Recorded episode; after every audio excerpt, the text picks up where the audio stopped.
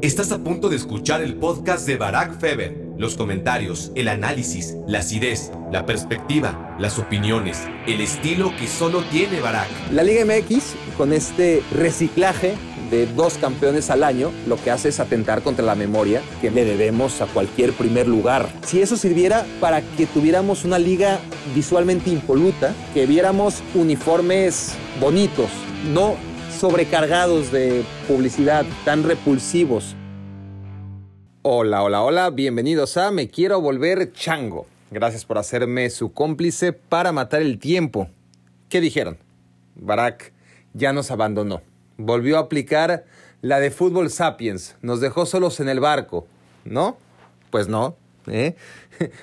Vaya que era tentadora la huida. Eso sí he de confesarles. La verdad es que me cuesta mucho trabajo primero arrancar cosas nuevas. Cuando por fin lo hago, ya me apasiono y todo es más fácil, pero luego llegan las fiestas decembrinas, bajas la guardia, te acostumbras pronto a echar la hueva y cuando es hora de arrancar de nuevo, pues, puta, ni, ni con remolque me mueven. Pero aquí estoy.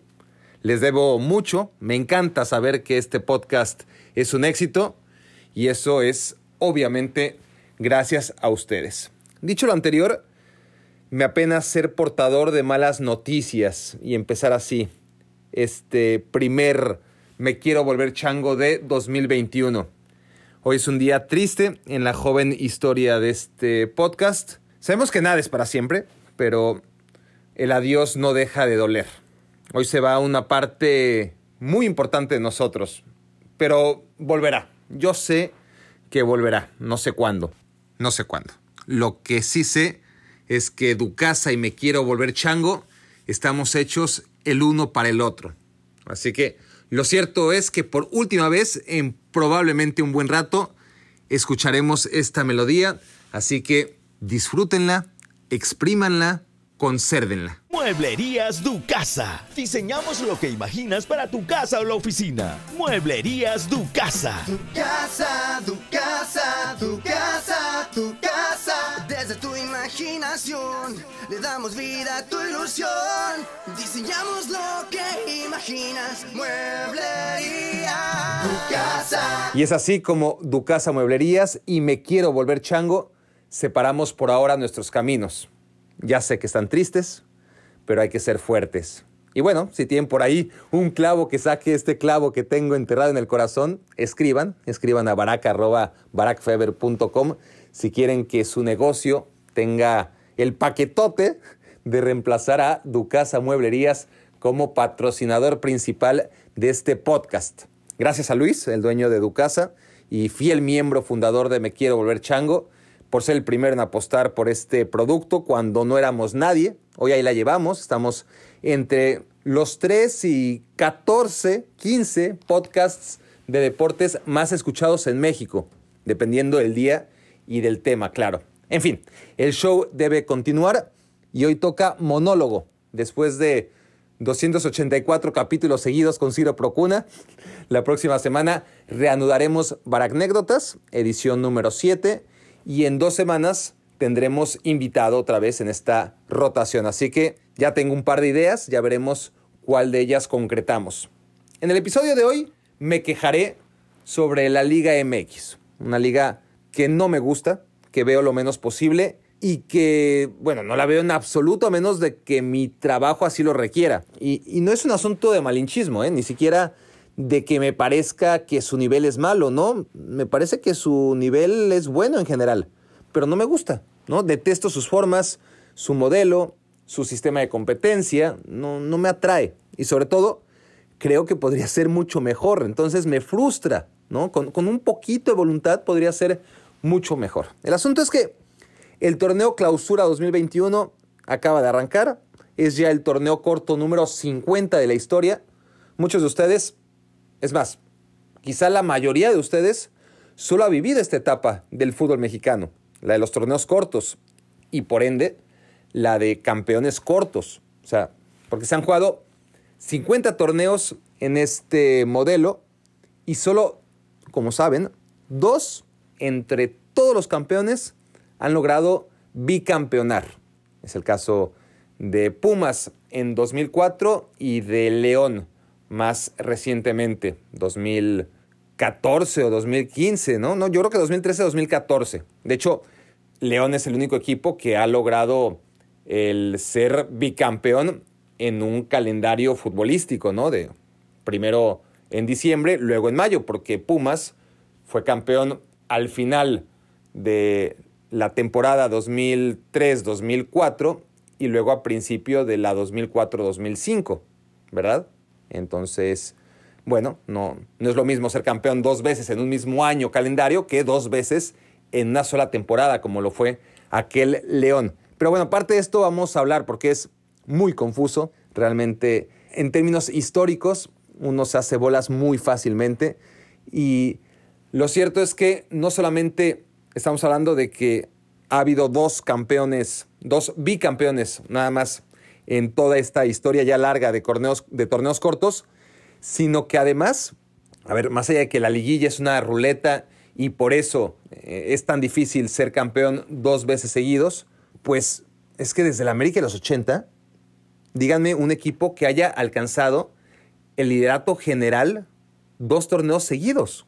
¿Quién lo ha hecho? En la América de los 80 lo hacía, era líder general una y otra vez y, además salía campeón por lo general, pero desde entonces les digo que un solo equipo, uno solo, ha logrado en estos torneos cortos e inclusive antes de los torneos cortos, desde, desde aquel América de los 80, ser líder general en dos torneos seguidos.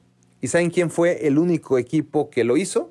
los de Tijuana, cuando lo dirigía Miguel Herrera. Y claro, ya ni es el problema con los torneos cortos. Uno ya ni siquiera se acuerda exactamente en qué años fue, pero diría yo que fue la temporada 2016-2017, por ahí, ¿no? La apertura 2016 y clausura 2017, cuando Tijuana fue el líder general en ambos torneos, aunque, claro, no, no le sirvió para nada. Nadie se acuerda de ello. Yo no es que me acuerde, sino que pues me gustan ese tipo de datos y, y lo tengo ahí guardado en mi CPU para compartirlo, ¿no? Y a quien le interese, pero, pero sí, es, me parece a mí que esto refleja bastante lo que es la irregularidad que provocan los torneos cortos por la poca, es más nula recompensa que tiene ser el mejor. Los torneos de cuatro o cinco meses no son terreno fértil, ¿no? Para que florezcan dinastías. Los mediocres que cada seis meses se quedan a la puerta de las liguillas, que bueno, este año fueron seis, ¿no? Dos se clasificaron y seis quedaron fuera. Pero bueno, aquellos que peor lo hicieron tienen la ventaja de gozar de un mes más de vacaciones que los finalistas, ¿no? Para preparar el siguiente torneo. Porque el siguiente torneo inicia al instante para quienes llegaron a la final. No hay tiempo ni de repasar errores, ni aciertos, ni siquiera de digerir el éxito, ¿no? Eh, darte cuenta que fuiste campeón y disfrutarlo, ¿no? El campeón se encuentra en una tremenda desventaja física y anímica para empezar de cero sin apenas tomar aire, a diferencia de, de los que se quedaron en el camino. El único equipo que marcó una época de lo que yo he visto en torneos cortos, de lo que ustedes han visto en torneos cortos, fue el Toluca me imagino que vieron al Toluca, la gran mayoría de ustedes, el Toluca de mesa, ¿no? De 1998 a 2000. Nunca logró ser bicampeón, pero siempre mantuvo el liderato general, no en torneos seguidos, pero sí estuvo ahí, ¿no? En primero, segundo, en base a, a, ganar, golear y gustar, que es lo más importante, más allá de los números, de si era o no era líder general, de si salía o no salía campeón. Esa versión del Toluca el mejor equipo que jamás vi en el fútbol mexicano, pues fue aniquilado por el sistema, ¿no? El, Toluca, si se acuerdan, podía meterle seis al América, encumbrar a Cardoso con 29 goles en 17 jornadas. Podía golear en casa todos los partidos que quisiera, pero nunca defendió con éxito sus coronas, ¿no? Fue campeón en verano 98, verano 99, verano 2000 pero cuando llegaron los torneos de invierno, lo hacía muy bien en la temporada regular, pero en la liguilla no le alcanzaba. Ahora, me acuerdo todavía, claro, fue tan grande este Toluca Y además, como fue al inicio de los torneos cortos, que ahí sí creo que todos tenemos claro los años en que fue campeón. Pero después de eso, es que ya es imposible, ¿no? Te, pierdes entre tantos campeones y tantos torneos en estos 50 años, bueno, 25 años con, con 50 ediciones de torneos cortos. Porque antes, yo que ya estoy más viejito y además que tengo muy buena memoria de cuando era niño y, empezaba a ver fútbol, pues yo me acuerdo y, durante todos mis primeros años de aficionado me acordaba de todos y cada uno de los campeones y subcampeones y líderes de goleo del fútbol mexicano. Así como ahora todo aficionado al fútbol que se digne de ser más o menos clavado, conocemos todos los campeones en la historia de los mundiales, y todos los subcampeones y probablemente todos los goleadores desde Uruguay 30, pues en el fútbol mexicano también era fácil, ¿no? En el 87 las Chivas del Yayo de la Torre, 88 y 89 el América de Sague y compañía, en el 90 el Puebla del Mortero Aravena, en el 91 los Pumas de Campos y Luis García, en el 92 el León de Tita, en el 93 el Atlante de La Volpe, en el 94 los Tecos de Osmar Donizete, 95 y 96 el Necaxa de la Puente y Aguinaga. Y hasta entonces resulta imposible titubear, ¿no? Al vincular temporadas con clubes y, referentes. Ahora, les pregunto, ¿quién fue campeón de la Apertura 2013 y del Clausura 2013? Pues lo tienen que googlear, ¿no? Porque contrario, además, contrario a cualquier ley de lógica y gramática, el Clausura 2013 se jugó antes que la apertura 2013, ¿no? O sea, hasta en eso hay un error de sintaxis. ¿Por qué diablos? A ver, yo entiendo por qué, pero es que no tiene lógica. Cuando lo ves en el día a día, por ejemplo, ahora estamos jugando el clausura 2021 y a todos nos queda claro que es después de la apertura 2020 y que está antecediendo al futuro torneo de apertura 2021. Pero cuando lleguemos a 2024, ojalá lleguemos todos sanos, por cierto, cuando lleguemos entonces, pues tendremos que hacer un ejercicio para recordar y ajustar el cerebro a que el Apertura 2021 se jugó después que el Clausura 2021, ¿no? Es así. Pero bueno, la Liga MX con este reciclaje de dos campeones al año, lo que hace es atentar contra la memoria, que me parece a mí le debemos a cualquier primer lugar ¿no? Y, si de fútbol mexicano se trata, de lo que nadie se acuerda es del campeón, ¿no? ¿Te acuerdas que sí, que, que, Toluca salió unas cuantas veces campeón después de, de, esos tres títulos de los que hablamos, que el Pachuca también lo hizo, que León lo está haciendo, que Tigres, pero entre inviernos, veranos, aperturas, clausuras, el Bicentenario, el Guardianes, es que se han repartido estrellitas al por mayor sobre los escudos de todos los equipos que no sean Atlas y Cruz Azul, todos. Digo, bueno, obviamente aquellos que vienen y van, aparecen y desaparecen como Querétaro o San Luis, pues tampoco. Pero todos los demás ya, ya, ya, ya lo lograron.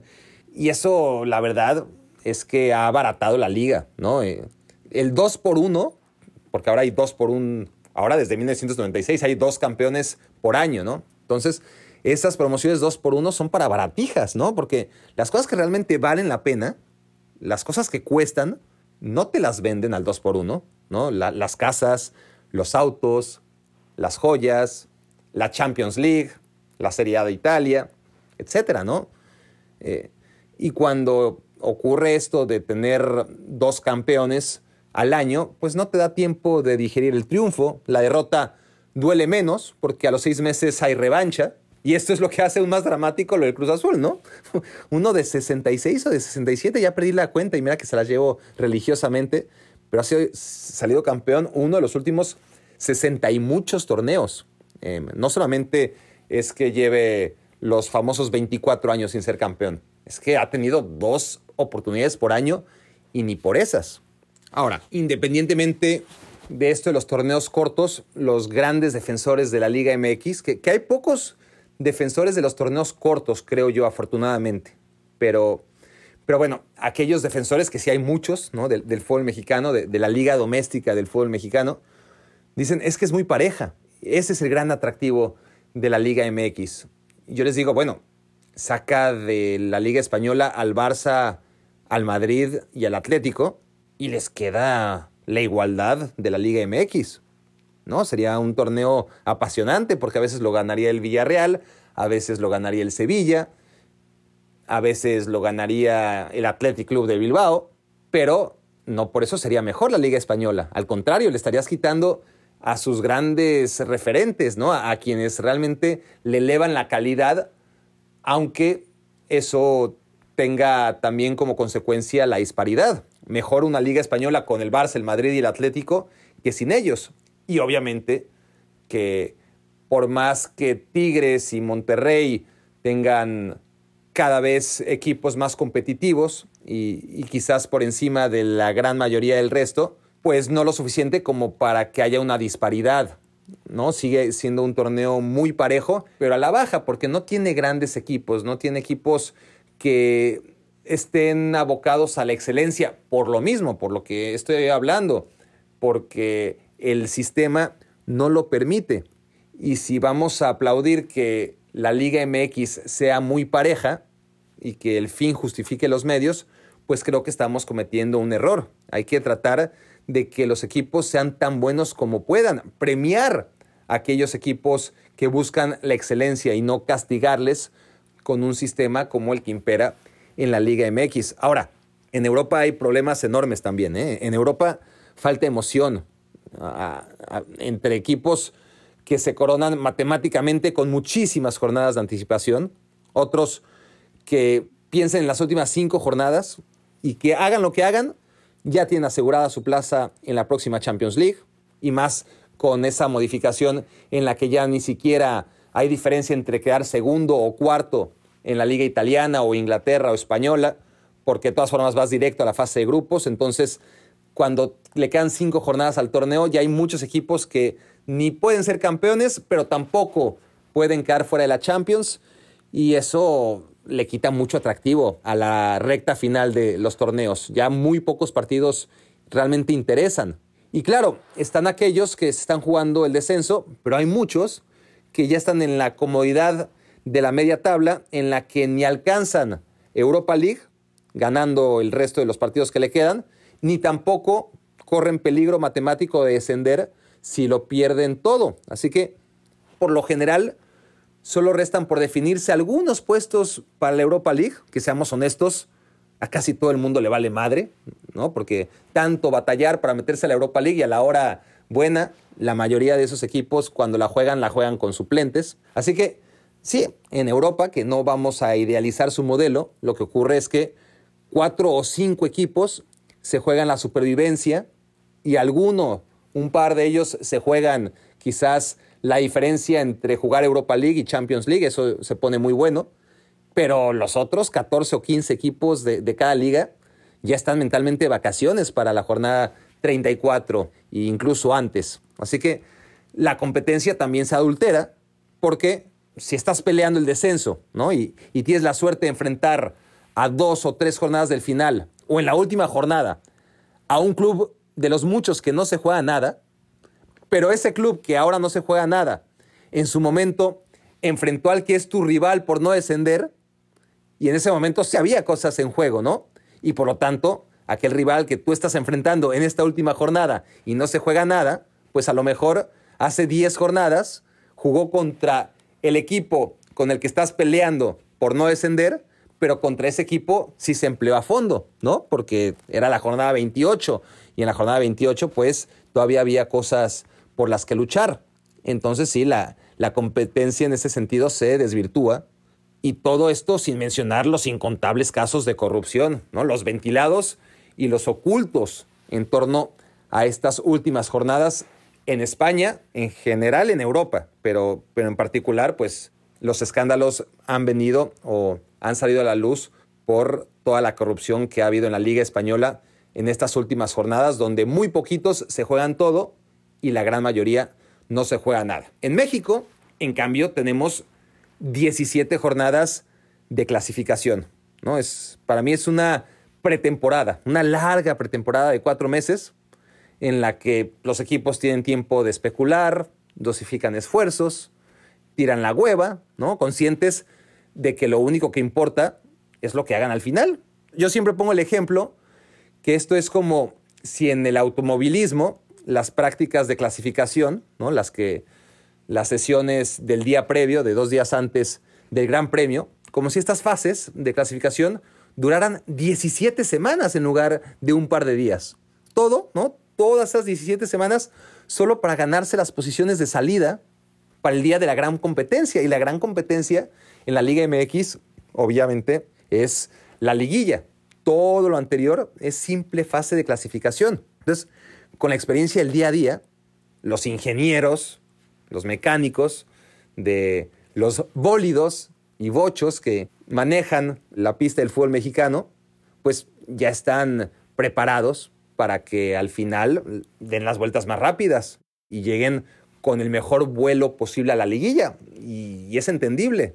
Está claro que esa es la mejor receta, ¿no? ¿Para qué te empleas a fondo al principio o a la mitad del torneo si lo que necesitas es llegar con tu punta de velocidad y mejor estado físico a las últimas jornadas? Si llegas bien a las últimas jornadas, te clasificas, llegas a la liguilla en un estado de forma óptimo y tienes muchas más posibilidades de salir campeón que si no lo haces así.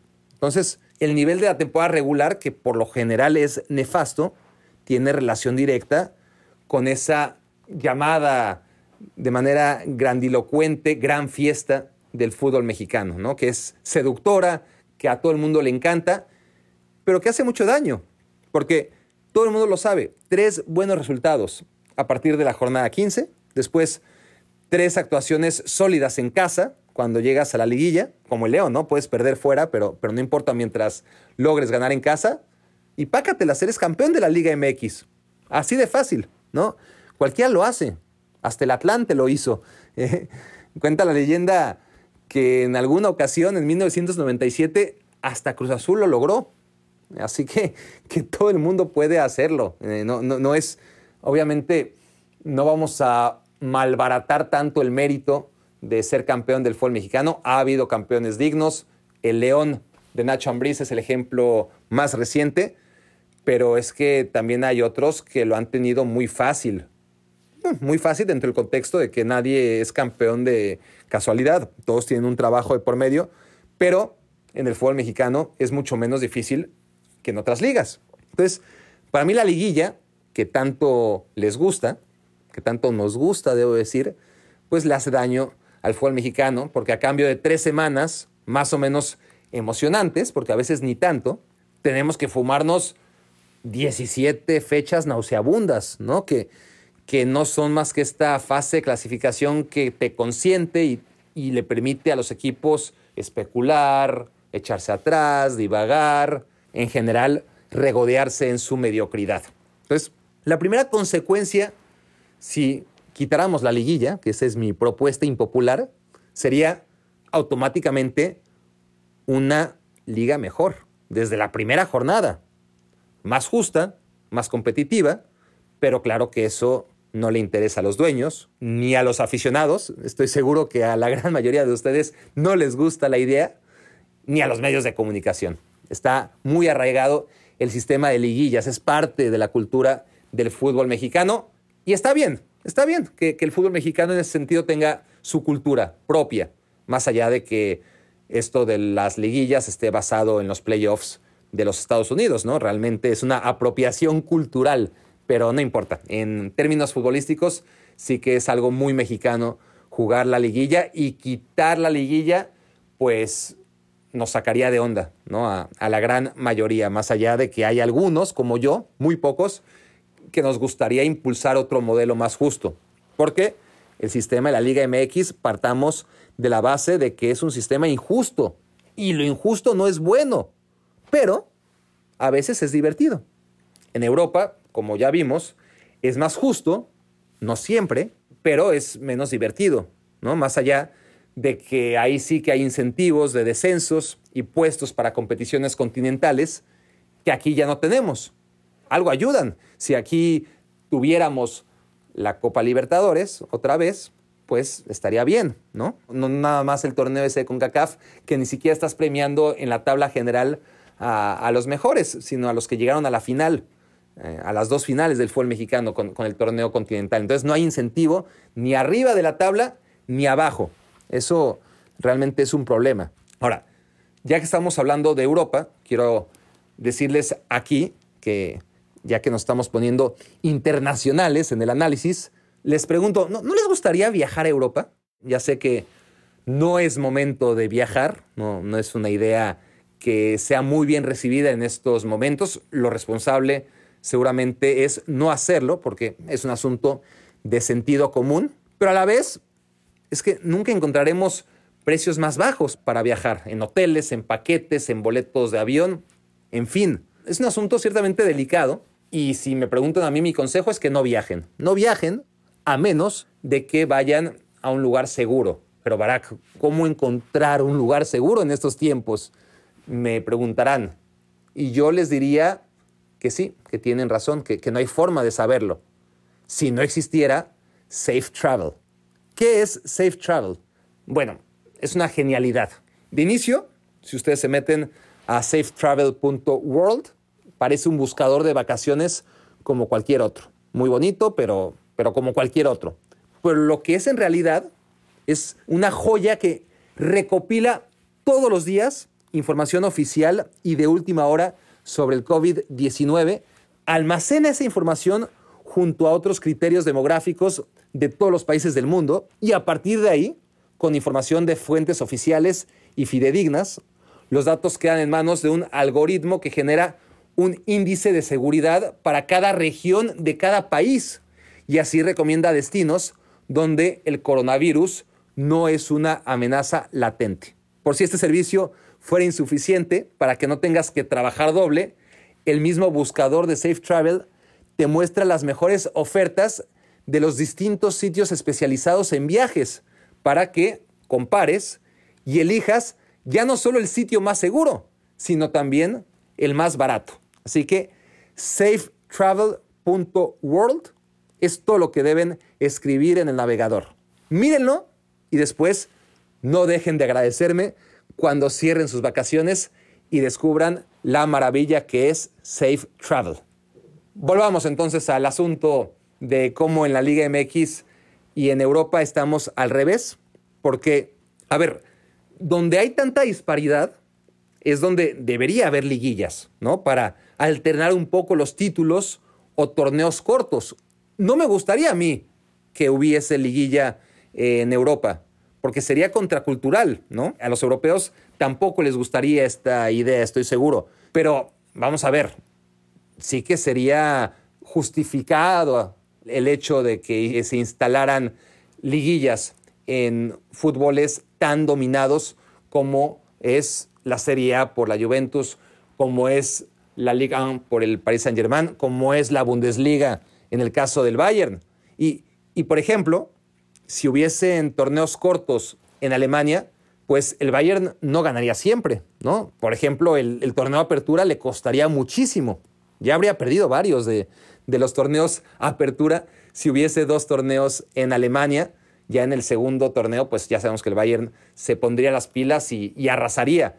Pero estamos hablando de, de dos torneos cortos, obviamente, pero con tabla general. Y ahí, porque yo sé que, la liguilla en Europa, cuando han tratado de instalarla, dicen, ¿qué es esto? ¿No? Porque así como en México ya no podemos aceptar un torneo sin liguilla porque es contracultural, en Alemania y en Europa en general les ocurre justo lo contrario. Pero si hicieran torneos cortos, entonces al menos esa terrible disparidad que hay entre los clubes gigantes y el resto se reduciría.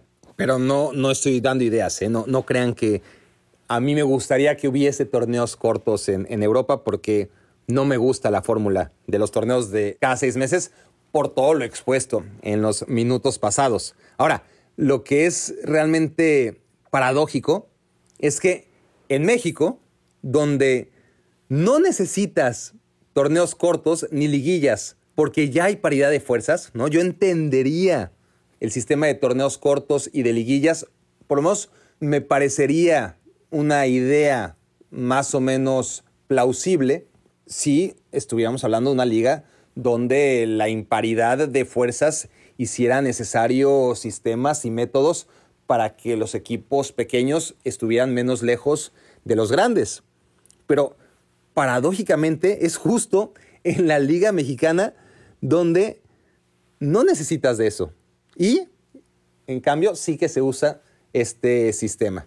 Al final de cuentas, es un tema en el que hay que escoger entre justicia o diversión, ¿no? Porque por un lado, salen mejor las cuentas si te entretienes durante nueve meses, porque las ligas en Europa son muy entretenidas durante nueve meses, aunque ciertamente puedas aburrirte hacia el final, en lugar de sacrificar toda una competencia regular en aras de la emoción del último suspiro, las últimas tres semanas, la liguilla. Pero a la vez también tengo que reconocer que lo que hace memorable a la Champions, al Mundial, a un libro o a una película es su final. ¿no? Un, desenlace imprevisto hace que todo cobre sentido y que todo el libro que leíste y que no sabías por qué estabas leyendo y que en algún momento hasta pensaste que mejor lo dejabas, llega el final y dices, qué bueno que no lo hice. Ahora entiendo el porqué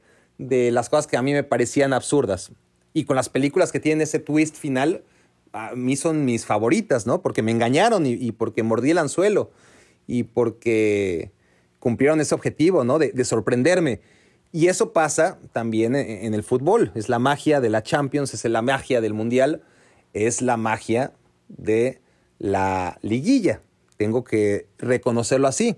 Y en la Liga MX se sacrifica prólogo y clímax en beneficio del cierre.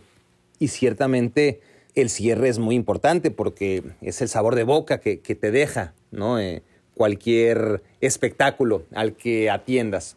Entonces, desde ese punto de vista, sí que lo entiendo, que apueste todo hacia el final, pero me parece que todo el proceso previo también hay que venerarlo y, en México claramente no se hace.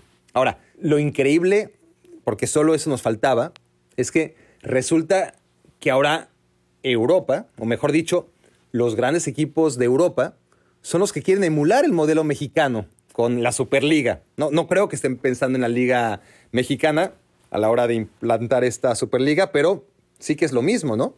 Sin descensos, todos felices, sin miedo al castigo de hacer las cosas mal.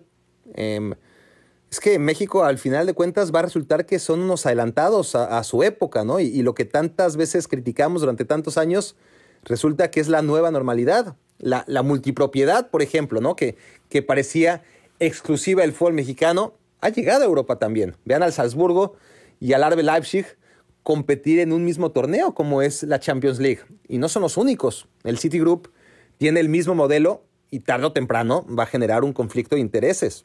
Ahora resulta que en México con América y Necaxa estábamos adelantados a la época.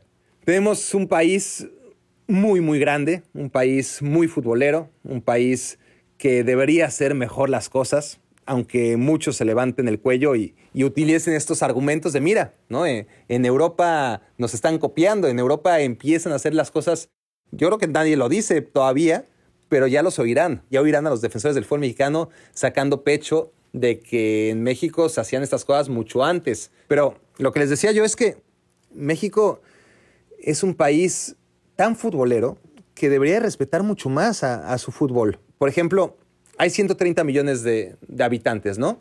Y según unos estudios de Nielsen que chequé la última vez, por ahí de un 24% de personas en México no les interesa el fútbol. Bueno, si prescindimos de esa cuarta parte, nos quedamos con 100 millones de mexicanos a los que nos interesa en mayor o menor grado el fútbol.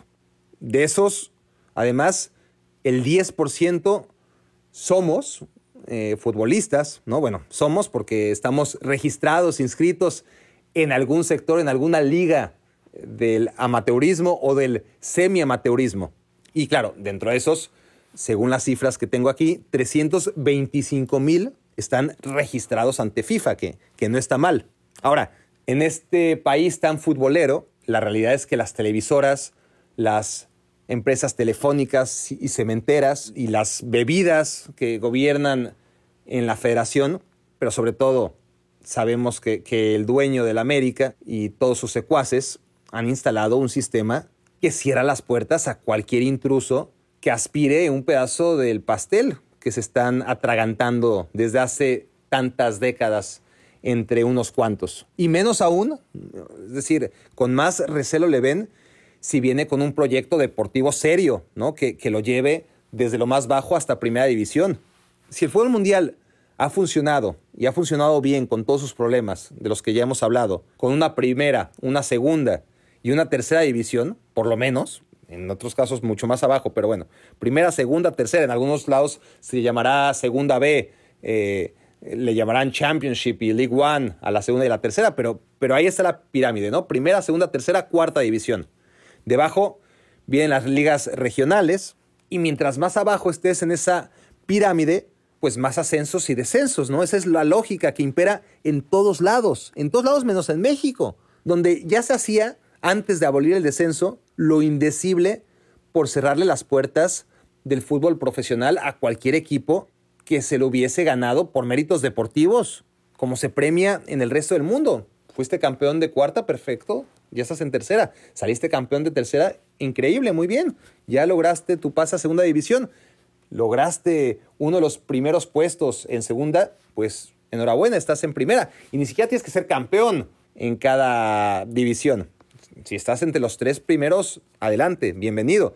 Si, insisto, mientras más bajo vengas, pues más ascensos y más descensos, porque así puedes generar proyectos y en consecuencia invertir acorde a tus posibilidades de ascender. Es el espíritu de los ascensos y los descensos, castigar a quien peor lo hace y premiar a quien más seriedad le pone a su proyecto, ¿no? Con ese esquema, cualquier club, no importa lo insignificante que sea la ciudad o hasta barrio al que representa, tiene aspiraciones legítimas de jugar un día en primera división y por lo tanto cumplir el sueño guajiro de recibir en su estadio a esos equipos grandes, históricos, que antes solo podía ver por la tele, ¿no? Así funciona y ha funcionado bien en todo el mundo, pero en México, como siempre, pues nos cagamos en la meritocracia. Así es. Piensen en el Villarreal, en el Eibar, en el Huesca, en España, en el Sassuolo, en el Benevento, en el Empoli, en Italia. En Alemania tenemos el ejemplo del Hoffenheim, del Paderborn, del Ingolstadt. Estos dos últimos ya volvieron a segunda, pero han estado en Bundesliga. El Bournemouth en Inglaterra, que después de muchos años en Premier League ciertamente descendió. Son equipos de ciudades pequeñitas, pequeñitas, pequeñitas, pero clubes bien organizados, trabajadores, eh, que lograron asentarse en la élite y muchos de ellos ahí siguen, gracias a un sistema justo de ascensos y descensos que condena a los malos y premia a los buenos. Ahora, ¿qué empresario local y honesto en México va a animarse a seguir el ejemplo del Sassuolo o del Villarreal cuando en México no existen los ascensos? No existen desde hace mucho, ¿eh? Los erradicaron del todo, pero en la práctica hace muchísimo que era imposible un proyecto en el que pudieras tú invertir desde una tercera división y, pensar que, ibas a ascender y que te iban a dejar ascender y, y, que segunda ibas a llegar a primera, eso era imposible, no pasaba. Ahora, en México hay más de 200 municipios que cuentan con por lo menos 100 mil habitantes.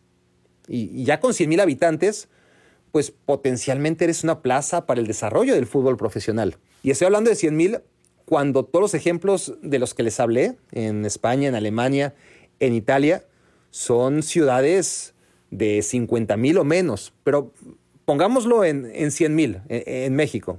Hay hasta 200 plazas potenciales similares a Sassuolo o Villarreal. Si Sassuolo o Villarreal fueran instituciones que tuviesen el infortunio de vivir y desarrollarse en México, pues Sassuolo y Villarreal jamás habrían llegado ni remotamente a donde están ahora, donde se han asentado, donde son ejemplo a seguir, siendo equipos de ciudades pequeñititas. Ya no hablemos de Hoffenheim o del Gangam, que son aldeas de menos de 10.000 habitantes, y que ganaron su derecho a competir entre los mejores haciendo bien su trabajo. Eso es precioso. Imagínense que en México tuviésemos una de esas aldeas, pueblitos de 10 mil habitantes, pero, pero que tuviera su equipo de primera división. Sería precioso, ¿no? Y, y ya no soñemos tanto con que fuera una ciudad más o menos pequeña, pero que hiciera bien las cosas y que con ello, con un equipo de fútbol, pudiera desarrollar la marca de la ciudad y con ello impulsar trabajo, turismo y, y desarrollo en general. Pero por el contrario, lejos de expandir, porque aquí todo lo hacemos al revés, bueno, todo lo hacen al revés, los jerarcas del fútbol mexicano lo que han hecho ha sido exterminar paso a paso todo vestigio de fútbol que no represente a las metrópolis de Ciudad de México, de Tijuana, de Puebla, Guadalajara, Ciudad Juárez, León, Monterrey, o al menos ciudades grandes con un mercado importante como Toluca, Querétaro, incluso Aguascalientes o San Luis Potosí, Morelia en su momento, pues mira, lo que pasó acabó en Mazatlán, Torreón, entre Torreón y Pachuca son como lo más cercano a, a ranchos, ¿no? Por así llamarlos de manera despectiva, que están dispuestos a aceptar los hombres visionarios de la Liga MX que solo piensan en mercados, mercados con mucha gente, con muchos consumidores. Estamos hablando de que la única ciudad que está lejos del millón de habitantes y que tiene sede en la Liga MX es Pachuca. Y Pachuca pues ya sabemos que tiene su historia particular en la que ya seguramente ahondaremos en algún otro episodio. Lo peor de todo es que esta misma gente que concentra todo el poder y el fútbol en unos cuantos, tiene el descaro de darle el balón a un pobre niño que no sabe ni lo que está diciendo con el micrófono y le haces decir, siente tu liga. O sea, ¿cómo se puede ser tan cínico? Es su liga, la de unos cuantos, una liga cerrada y excluyente. No nos vengan con ese eslogan asqueroso. Estamos ciertamente en un país en el que ocurren muchas cosas horrorosas, donde la normalización de crímenes incalificables que pondrían los pelos de punta a cualquier otra sociedad, pues en México no es que se acepte, pero ya estamos acostumbrados, pero es que, vamos, una cosa es que la sociedad se haya hecho indolente ante el abuso y otra que, el fútbol mexicano no pueda ser un oasis para que por lo menos las cosas se hagan un poco diferente, ¿no? Si al menos ese delirante control de calidad, ese hermetismo con el que los capataces del fútbol mexicano someten a cualquier aspirante a pertenecer a la, élite a través de la meritocracia deportiva de la que estamos hablando, ¿no? ese extraño flujo de ascensos y descensos que opera bien en el resto del mundo. Es que si al menos, si eso sirviera para que tuviéramos una liga visualmente impoluta, ¿no? nivel de fútbol aparte, que viéramos uniformes bonitos, no sobrecargados de publicidad, tan repulsivos. Em, esos números de tres dígitos en la espalda, además con tableros de, dos dígitos. O sea, ¿cómo no los cambian? Parece una tontería, pero, pero realmente no lo es. Es decir, si realmente son tan exigentes a la hora de aceptar socios y, y nuevos equipos en la Liga MX, siempre y cuando obviamente vengan desde abajo, porque si pagas excelente para ellos, ¿no?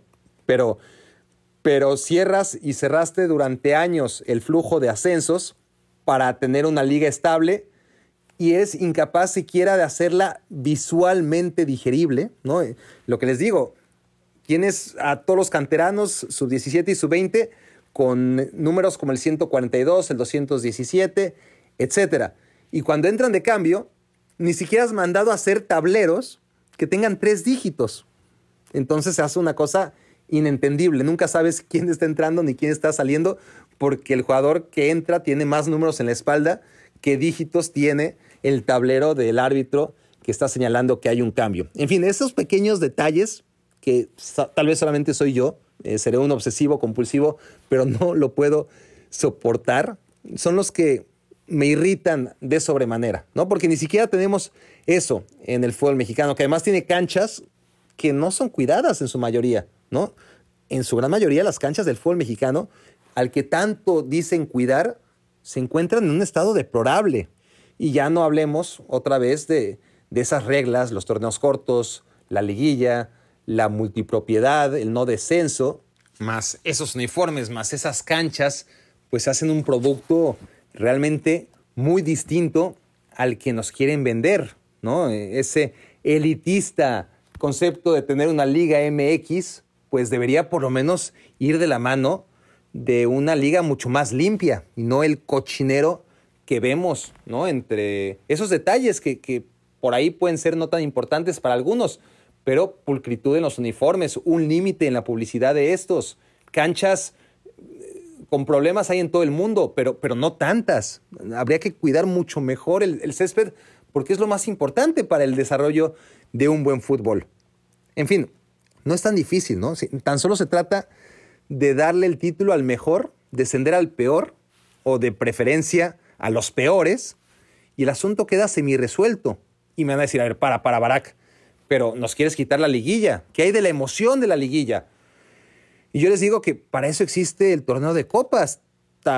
En China existe un torneo de copa para tener esa emoción, las eliminaciones directas, eh, que además de paso logran hacer que se centralice un poco el fútbol de lo que estamos hablando ahora y llevar a los clubes principales a lugares recónditos, pero que a pesar de todo existen y que merecen al menos tener 90 minutitos de audiencia nacional, de jugar contra el América, de jugar contra Chivas, contra Pumas, Cruz Azul, hasta contra Puebla. Para esos lugares que están tan marginados, sería precioso que que el nombre de la ciudad, del pueblo, se diera a conocer porque están jugando una copa contra equipos ultra conocidos. Y esa es la belleza y la razón de ser de los torneos de copa, además de la eliminación directa. Pero aquí se hace todo al revés. Aquí la copa no se juega eliminación directa, no se abre a divisiones inferiores y más ahora que, que no hay descenso, pues algo se podría hacer para por lo menos no dejar tan lejos del profesionalismo aquellas plazas que, que, son muy futboleras y a las que les has negado ya no solamente acceder a primera división, sino competir legítimamente por ello. Bueno, ni siquiera a través del torneo de copa se lo permiten. El hecho es que mi propuesta es, si tuviéramos no uno, sino tres descensos, como en prácticamente todos los países, no solamente la competencia sería más férrea, porque, pues claro, estaría ahí muy interesante en la tabla baja, con una tabla general sin liguilla, pero, pero fíjate, ¿no? Los equipos de arriba peleando por torneos continentales, los equipos de abajo peleando por no estar en uno de los tres últimos puestos. Y además, sacudirías de una buena vez a todos los equipos mediocres o a varios de ellos que subsisten cada temporada en la Liga Mexicana. Además de que con esas tres plazas que le estás dando al ascenso, pues las consecuencias de caer un añito a la segunda división, pues no son tan trágicas, porque sabes que al otro año, por medianamente bien que hagas las cosas, logras uno de los tres primeros lugares y estás de regreso en la primera división. Entonces ya no hay tan drama, ya no hay tanto en juego sobre las inversiones que tanto le preocupan a los jerarcas del fútbol mexicano y por eso le cortaron la llave a los descensos. Ábranla, ábranla, naturalícenlo, que desciendan tres y que asciendan tres y así desaparecer no es lo mismo que descender, que fue lo que se manejó durante tanto tiempo el fútbol mexicano. El descenso era la muerte cuando en realidad el descenso es una oportunidad para volver a nacer para hacer mejor las cosas, para estar en un centro de readaptación, ¿no? En este caso, la segunda división, y llegar a primera división otra vez más fuerte. El caso del Villarreal, por ejemplo, en España me viene a la cabeza como el mejor ejemplo posible, ¿no? Un centro de rehabilitación para volver a la alta competencia. Pero en México se hace todo al revés, ¿no? Que la liga ha de ser justa y premiar al equipo con más regularidad no, aquí desvirtuamos al campeón con el sistema de eliminación directa. Entonces, cualquiera puede ser campeón. Que el espíritu de la Copa se basa en una competición incluyente, abierta a todas las divisiones de la pirámide y jugada a eliminación directa. No, aquí mejor arruinémosla, limitemos los cupos y juguémosla con sistema de grupos. O sea, que la Copa se juegue a eliminación directa, ¿no? No, nosotros lo hacemos con fase de grupos, porque aquí hacemos las cosas como queremos. Ahora, que el sistema de liguilla atenta contra la justicia y lastima el nivel del torneo regular, ah, perfecto, pues en lugar de una liguilla, vamos a organizar dos liguillas al año, ¿no? Como decidieron en 1996. Que el hecho de que clasifiquen 8 de 18 lo que está haciendo es premiar la mediocridad. Ah, bueno, entonces ahora que sean 12 de 18. Todo al revés, ¿no? Que, que la saturación del calendario con dos torneos y dos liguillas nos impide competir mejor contra los equipos de Conmebol, como ocurría en los últimos años, pues en lugar de arreglarlo, mejor salgámonos de la Libertadores en lugar de hacer lo más sano para el fútbol mexicano que habría sido reduzcamos fechas, reduzcamos la cantidad de partidos que se juegan, los dos torneos cortos, las dos liguillas, etcétera, etcétera. El calendario requiere menos equipos para poder jugar estas competencias. No, 18 no son suficientes. Lejos de reducirlo a 16, incrementémoslo a 20. Esa es la idea que tienen estos señores. Que cinco extranjeros por equipo obstaculizan la progresión del fútbol mexicano, pues subamos el límite a 10. Todo se hace al revés, que el sistema de un ascenso y un descenso al año es insuficiente, ¿no? Porque eso sí tienes torneos cortos, donde tienes dos campeones, pero tienes o tenías un solo descenso que además no se cumplía casi nunca. Entonces, es insuficiente un descenso contra los tres que hay alrededor del mundo. En lugar de subirlo a tres descensos, no, lo bajan a cero. Desde que Pachuca ascendió en 1998, solo tres equipos, tres equipos se instalaron en primera tras ascender. El Puebla, que claro, había descendido antes, el León, que le costó mucho trabajo regresar a la primera división, y Tijuana. De ellos, solo Solos es un equipo nuevo, ¿no? Como en su momento lo fueron Cruz Azul, Pumas, Monterrey, Toluca, Morelia, clubes que en su momento ascendieron para quedarse e incrementar el nivel de la liga, enriquecerla. Pero una vez que llegaron a ella, se volvieron parte del problema, ¿no? De, este cinismo e impunidad de los magnates de, de estas empresas dueñas de los equipos y del fútbol mexicano, al acabar con el flujo natural de ascensos y descensos, en lugar de premiar el trabajo serio y castigar el desmadre, lo que están haciendo es que no haya manera de consolidar un proyecto deportivo desde la base, porque no hay ninguna base que sostenga la pirámide. Entonces, erradicar el descenso realmente es algo terrible, pero no solo el hecho de haberlo erradicado, sino el hecho de haber acabado con lo que es un descenso y ascenso natural y un flujo sano desde hace muchísimos años, muchos años antes, insisto yo, de erradicarlo de tajo y para siempre, aunque no digan por ahora que es para siempre. Algunas cosas se han mejorado, sí, las más importantes no. Podrían echarle un ojo a la podredumbre, a la corrupción arraigada en fuerzas básicas, podrían diseñar uniformes como Dios manda, insisto yo en este detalle. Ya no hablemos de, de, estadios, que sí, algunos son nuevos, pero la gran mayoría se han quedado ahí en el siglo pasado. Frenar el descarado cambio de sedes que sigue imperando en el modelo mexicano. Prohibir la intervención gubernamental que sigue ocurriendo en el fútbol mexicano. Olvidarse del pacto de caballeros, bueno, por ahí empiezan tímidamente por fin a hacerlo. Prohibir la multipropiedad, no, al contrario. Abrir los derechos de transmisión a la libre competencia, pues en eso sí, por lo menos se ha avanzado, pero el problema es que nuestro fútbol sigue siendo manoseado por unos cuantos millonetas al servicio de sus intereses, y sus intereses son oscuros.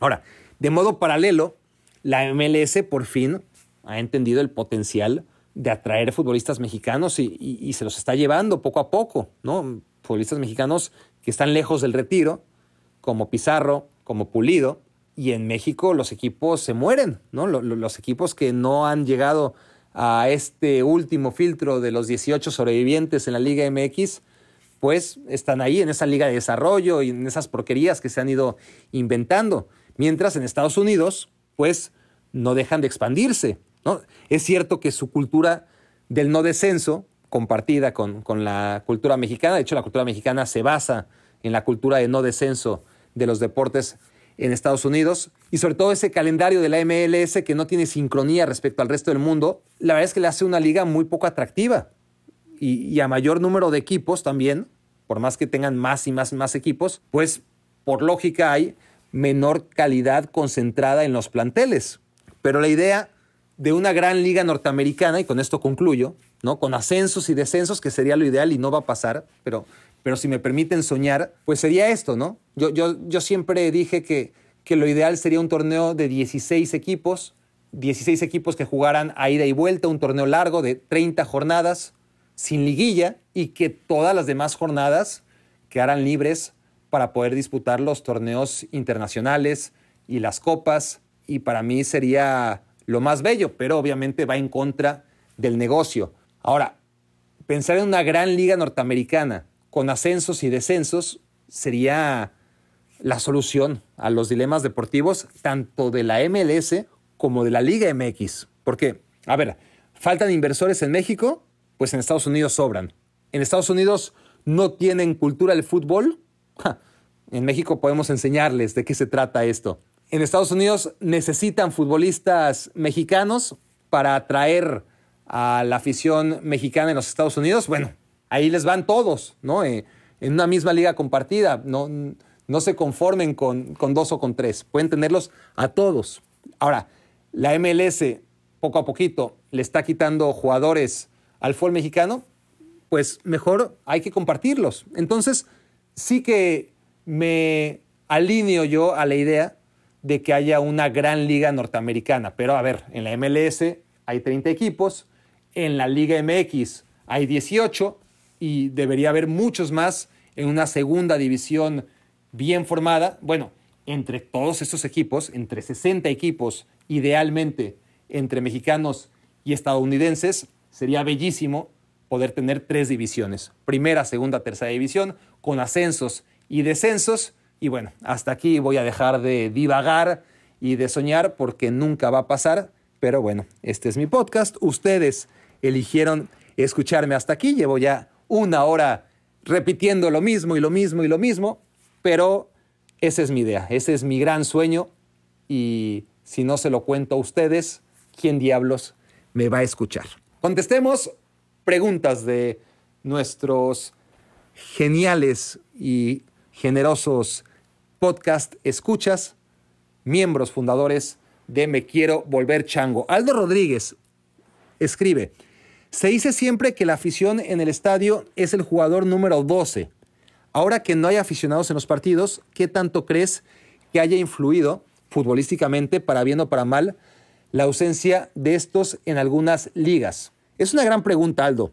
A mí lo que me llama la atención y en lo que creo que se ha discutido poco es en la gran cantidad de chicos que le están rompiendo este último año, ¿no? Niños de 16, 17, 18 años. Hay muchísimos. Estoy hablando, no sé, de Ansu Fati, de Pedri, de Giovanni Reina, de Florian Wirtz, el del Bayern Leverkusen, de Musiala, el del Bayern Múnich, muchos otros también, ¿eh?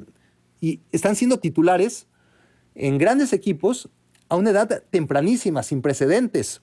Moukoko, a los 16 años con el Borussia Dortmund recién cumplidos. Y yo siento que jugar a puerta cerrada les beneficia a todos estos chicos, porque es mucha menos presión.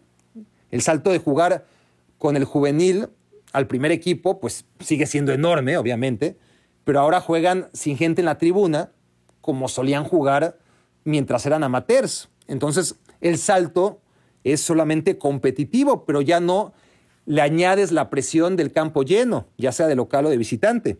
Entonces, hay una generación de chicos que solo han jugado a puerta cerrada y será interesante verlos cuando todo esto acabe, ¿no? A, ver cómo responden. Por lo demás, claro que afecta. Lo bueno es que afecta parejo y no podemos decir que nadie se beneficia, ¿no? Eh, los jugadores están cansados de tantos partidos por las exigencias propias del calendario. Agrégale que no hicieron pretemporada y encima que no cuentan ya con ese ruido, ese impulso que les hace mover las piernas al minuto 94 cuando tiene el tanque vacío y ahora ya no les queda ni eso. Y bueno, hay que tomar en cuenta también que con tan poco tiempo para descansar y entrenar estamos viendo un fútbol de menor ritmo y con presiones altas que duran muy poquito porque son insostenibles para la mayoría de los equipos. Y entonces en general tenemos un fútbol más práctico, menos vistoso, pero congruente con los tiempos que se viven. Aún así, tengo que decir que a mí me sorprende ver equipos sumamente agradables aún en estas circunstancias. El Atalanta, que está regalándonos su segundo o cuarto aire. El Stuttgart, que si no lo han visto es un equipo que les recomiendo, es muy vistoso e intenso. ¿Quién más? La Real Sociedad ya no, empezó muy bien, pero, pero, pero se cayó. El Sassuolo este año no me está convenciendo. Mm, ¿Saben qué? el Aston Villa, otro equipo muy agradable e intenso. La verdad es que Dadas las circunstancias, los partidos deberían ser peores y por lo general, desde mi punto de vista, no han estado tan mal la mayoría de ellos. Luis Cerón, mi pregunta es, ¿qué opinas de la nueva camada de directores en Europa? Hablo de un Pirlo, Lampard, Gerard, etc. ¿Crees que lleguen a ganar títulos importantes en su carrera y alcancen o igualen a los ya consagrados como Klopp, Guardiola, etcétera? Saludos a todos. Es difícil saberlo, Luis. Eh, depende de muchos factores. Estamos hablando de, de Klopp y Guardiola, es demasiado pedir, ¿no? Pero bueno, para eso están las nuevas camadas. Y, y hay dos grandes camadas de técnicos jóvenes. Las que citas, de futbolistas recién retirados, todos retirados en la MLS, por cierto, Pirlo, Gerard y Lampard. Y por otro lado, los que no jugaron fútbol a nivel alto. Y esos llevan ventaja. O bueno, cierta ventaja, porque es obvio que aquellos que jugaron fútbol al altísimo nivel entienden cosas de los futbolistas de alto nivel que los otros técnicos solo pueden intuir porque no estuvieron en un vestidor de ese calibre. Pero es que, siendo el caso de Julian Nagelsmann, el más evidente, ¿no? este tipo de entrenadores especializados desde jóvenes, cuando tienen 35 años, llevan acumulados ya por lo menos 10 años de experiencia y apenas tienen 35. Mientras los futbolistas retirados a la misma edad, pues apenas están dando sus primeros pasos como entrenadores a los 35 años. Entonces ahí hay una gran diferencia. Ahora, sobre los nombres que me indicas, Gerard tiene muy buena pinta. Habría que seguirlo más de cerca porque honestamente uno puede leerlo bien que lo está haciendo a través de estadísticas y de artículos, pero no he visto al Glasgow Rangers y está claro que lo está haciendo de maravilla, pero no tengo claro ni su estilo ni su alcance. En cuanto a Lampard, Lampard me ha decepcionado un poco. Creo que la temporada pasada lo hizo muy bien, dadas las circunstancias, un plantel que no pudo reforzarse, confió en los chicos, les dio minutos, fue un desastre en defensa, pero nos regaló varios de los mejores partidos de la temporada pasada. Recuerdo especialmente el del Ajax, el 4 a 4 en Stamford Bridge, una derrota contra el Manchester City también, pero una derrota por un par de errores tontos en que perdieron el balón porque el Chelsea le estaba dando un baile al City de Guardiola, en el mejor momento del City de Guardiola. Pero este año no me está gustando y, y no me está gustando desde los fichajes que hizo. Entiendo que un equipo de la magnitud del Chelsea probablemente Lampard no tuvo demasiado que ver, pero creo que con lo que tenía ya Masilleg era suficiente pero se gastaron una millonada en Werner y Havertz cuando yo creo que no los necesitaban, ni tampoco, en mi opinión, son tan buenos como se dice. Claramente lo que necesitaba el Chelsea y sigue necesitando es soporte defensivo. Ahora su equipo está en una especie de limbo donde ya no es tan espectacular ofensivamente a cambio de tener un poco más de control defensivo.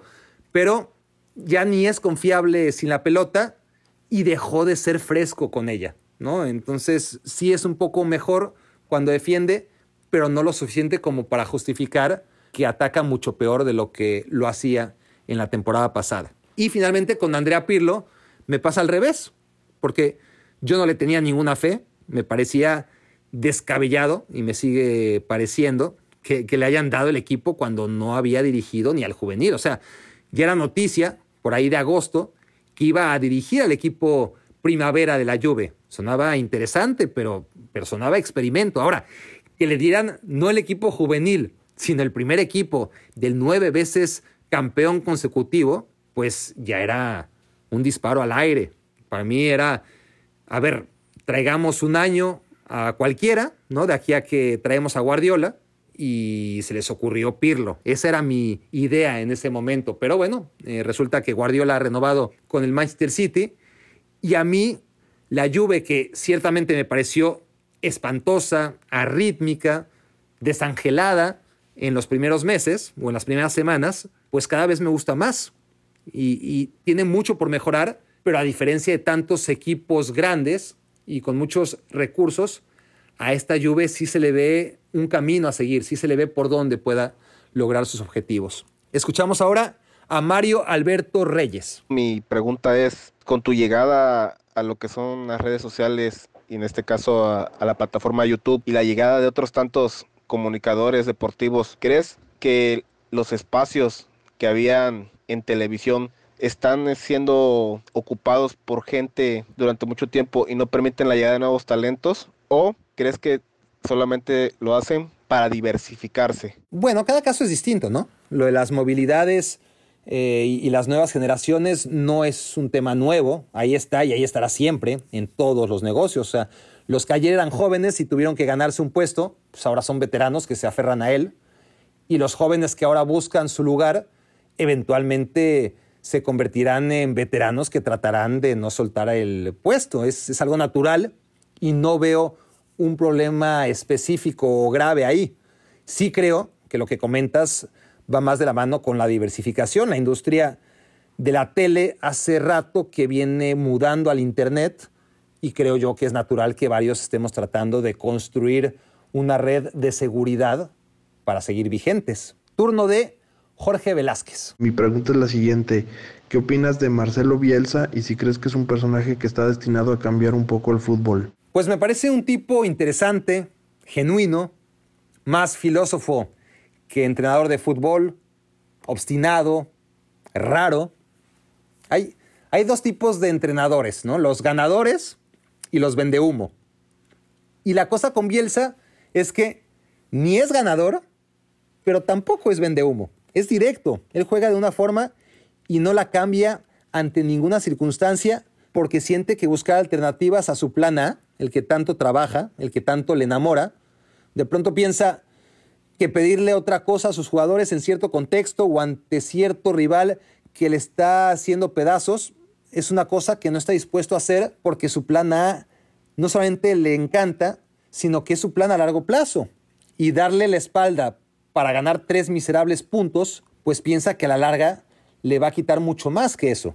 Y, y yo le entiendo, o sea, quiero decir, yo me meto en su cabeza y para Bielsa es un perder-perder, porque si recurre a un plan B, que es además el primero en reconocer que no tiene plan B, no le interesa tenerlo, pero si lo tuviera y recurriera a él, habría dos escenarios.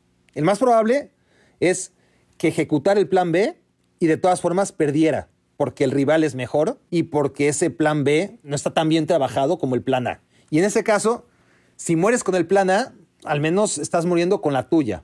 En cambio, si mueres con el plan B, mueres de nada. Y luego está el segundo escenario. Por eso digo que es un perder-perder. Porque en ese segundo escenario, en el que el plan B funcione, a la larga lo que va a hacer, y es lo que piensa Bielsa, eh, ojo, estamos tratando de meternos en esa cabeza tan compleja. Pero entonces, está bien, Bielsa ya ejecutó por primera vez un plan B y le funcionó además. Lo que va a pasar en su cabeza es que a la larga se va a debilitar su plan A, porque ya le mostraste a tus jugadores que tienes dudas sobre el plan original. Y además, como funcionó el plan B, pues a los jugadores también les va a entrar la duda de si ese plan B no es mejor que el A. Y entonces vas a debilitar tu plan A, en el que tanto has trabajado. Por ganar tres puntos, quién sabe cuántos más vas a perder en el camino a la larga por debilitar tu idea. Ese es el mundo de Bielsa. Por eso no cambia su forma de jugar bajo ninguna circunstancia. Y yo creo que Bielsa, ya pase lo que pase, respondiendo a tu pregunta, dejó su huella, ¿no? En Pochettino, en Guardiola, en Berizzo, en tantos otros. Así que sí, yo creo que ha contribuido en cambiar el fútbol, aunque tipos como él son irrepetibles, inimitables y, y pronto irreemplazables. Cerramos con el audio de Paco Corral. Hola Brack, la pregunta para ti es, ¿qué opinas de la llegada del Vasco Aguirre al Club de Fútbol Monterrey, mejor conocido como Los Rayados? Me gusta, me, me, pareció muy interesante porque estamos hablando de uno de los técnicos más importantes de la historia del fútbol mexicano.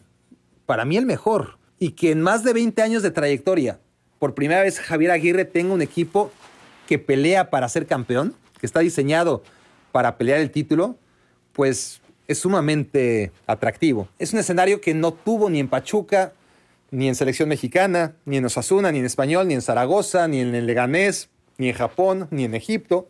En ningún lado tuvo un reto así como el que tiene ahora en Monterrey. Y será muy interesante ver cómo responde. Yo particularmente no tengo dudas de que al menos a corto plazo le va a ir muy bien. Es un tipo que sabe llegarle al jugador, a la prensa, eh, que de repente se cansa y saca el cobre, pero sus resultados casi siempre son inmediatos, ¿no? En España, en selección, en todos lados. Igual a la larga le cuesta un poco más, pero bueno, ya, ya veremos cuánto le dura esta vez el encanto.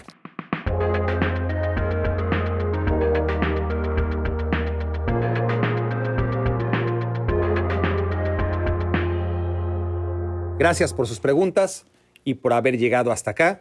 No dejen de visitar mi página de YouTube, no se les olvide.